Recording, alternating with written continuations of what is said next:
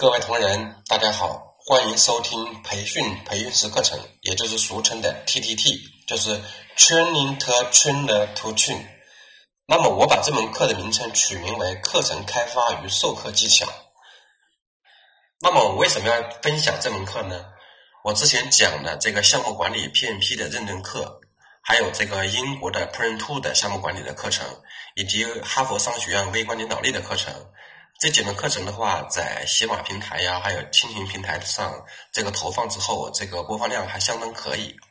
呃，第一年的播放量的话，就超过了一百万了。所以我觉得我有这么多的经验，而且在做培训这一块儿，我也是科班出身，经验丰富啊。所以的话，我把我的这个培训的经验给大家做一个分享。而且这门课我本身在企业的时候就做了很多次的内训。那么我再进一步的加工完之后升级之后，来跟社会所有同仁做个分享。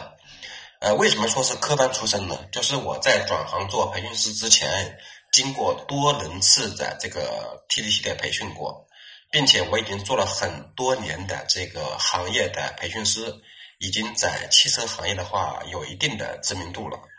呃，我是尹一法，大家可以查一下我的名字。好，那么第二个问题，我们来认识一下培训师这个职业。那么培训师这个职业的话，大家能看到的就是它的优点是比较光鲜亮丽的，对吧？就是所谓的白领嘛。而且这个行业比较受人尊重，因为是给大家传播知识嘛，所以到哪里的话，到企业都是受人尊重的。呃，而且相对来说的话，也算是高薪的行业。一般来讲，比较知名的培训师的话，年薪过百万问题是不太大的啊。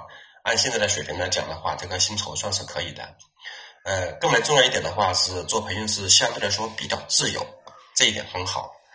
还有一点，我认为是一个非常重要的优点，就是可以按照自己的想法去做事情。呃，说的通俗一点，就是不受人指使。呃，比如我就是这样一个性格的人，我不太喜欢别人指导我去做事情，因为我自己比较爱思考。想问题想的比较多，所以我想问题的话，相对讲能想到这个关键点上去，所以的话，我不太喜欢接受别人的指挥，所以这是我的性格的一个特点。我相信有很多年轻人的话，也有类似的这样一个性格特点。当然，做培训师的话也有缺点，我要从大众的眼光去看。首先，它是一个高压的一个行业，就是。培训师是现场演绎，就像很多演员讲的直播一样，他是现场演绎，所以他的工作压力是比较大的。而且另外的话，就是从大众的眼光讲的话，它是不稳定的。如果说是一个机构里有长期固定的培训的话，那可能跟上班就没什么区别了。那么之所以是培训师的话，就是很多企业里有这种。呃，比较高的需求的时候，给领导啊，给中层啊，给核心人员讲这种临时性的定制化的课程的话，这种才是对培训师来讲是一个比较正常的一个现象。所以的话，这个课程的话是根据客户的需求去挖掘的。所以的话，他有时会很忙，有时又不忙，所以这种情况是比较正常的。再就是做培训师的话，他要经常出差，这一点的话，其实。对很多人讲是一个缺点，但是对于其他人讲的话，可能是一个优点，因为你可以去各种不同的地方的话去走一走、看一看，呃，出差之余的话，也可以见见当地的呃人文的地理啊、美食啦、风土人情啊等等这些，所以的话也是一个长见识的一个很好的机会。所以出差这个对于多人讲的话是舟车劳顿，对于其他人讲的话是一种旅行，所以这个因人而异。第三个问题的话，就是要不要做一名培训师？因为这个问题我被很多学员问到过。其实要不要做一名培训师的话，要看你自己的职业发展规划。这个我没法给你一个很明确的这个结论。但是能不能成为一名优秀的培训师的话，我觉得这个是可以给定意见的。那么做培训师的话，很多人认为是说我是不是要会讲课？我是不是要会做 PPT、做课件？等等这些，那么这些能力的话是重要，但是不是最为核心的。那么做培训师最为核心的能力的话，我告诉大家是学习力，就是你能不能持续的去学习。这种学习力的话是非常重要的，因为如果说你停留在原来的工作经验的基础之上去给大家做分享、去做课程，那么原有的知识的话，经过两三年之后，它可能就不够用了。所以的话，做培训师行业的话，要不断的去吸取别的知识，吸取社会的知识，吸取其他企业的经验和做法，通过不断的这个知识的积累，完了总结升华，完了之后再去给别其他人输出。所以的话，这个学习力是非常重要的能力。所以，能不能成为一名优秀的培训师的话，这个学习力是最为重要的。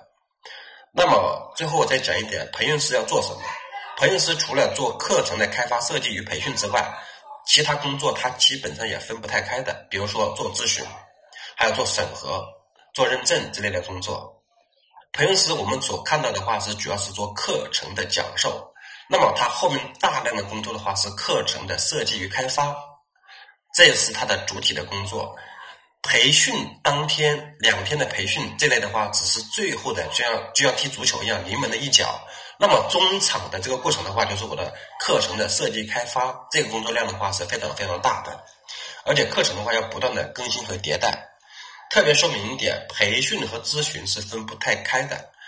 在行业里的话，培训老师就是培训老师，咨询老师是咨询老师，而且还有一种就是互相看不太上的一种呃现象，比如说。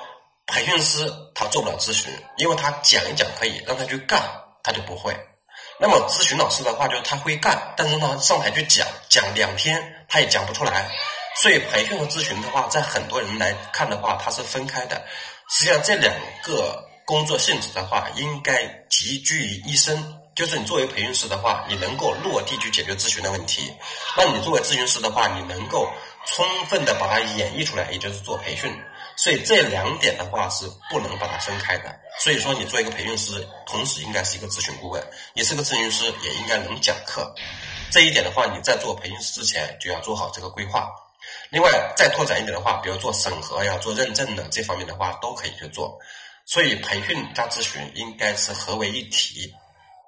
好，第一讲关于认识培训师这个职业这一讲我们就讲完了，欢迎大家收听下一讲内容。